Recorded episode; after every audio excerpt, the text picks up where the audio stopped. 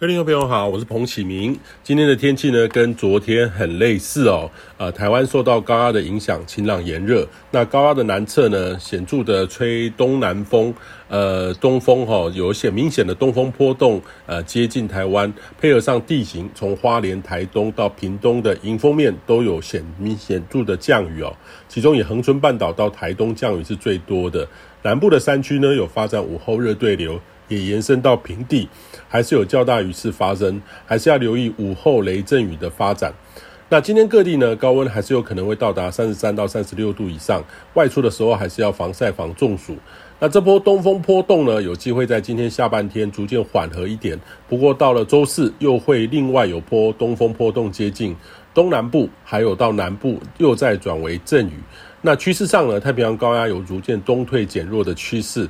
在这时候呢，到时候台湾附近的风场就会转为偏东南风到偏南风，呃，午后雷阵雨的发展会更明显，也将持续到周末，所以提醒你要多注意后续的发展。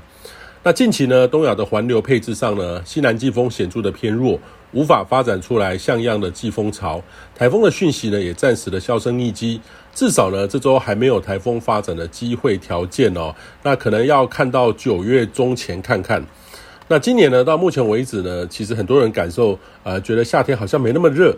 呃，如果从大环境上来看的话，五月时候的高压非常的强，当时就已经显著的偏热了。那六月的梅雨，七月、八月的季风低压盘踞的时间蛮长的，整个高压势力呢，影响的时间点，相较于往年呢，明显的减少。呃，北方的冷空气呢，也都蛮正常的酝酿南下。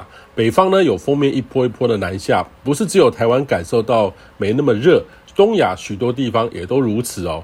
相较于过去这几年的高温热浪夏天，呃，今年回归正常平均值，几乎可以用一个凉夏哈来形容啦哈。只是相对于过去这几年算是凉夏，这主要是大气环境的配置是很有关系的。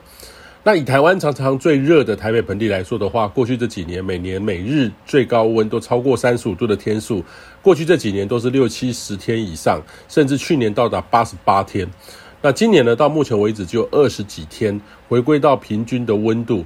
那很多地方呢，也都有类似的现象，大家应该都很有感受。以上气象由天气风险彭启明提供。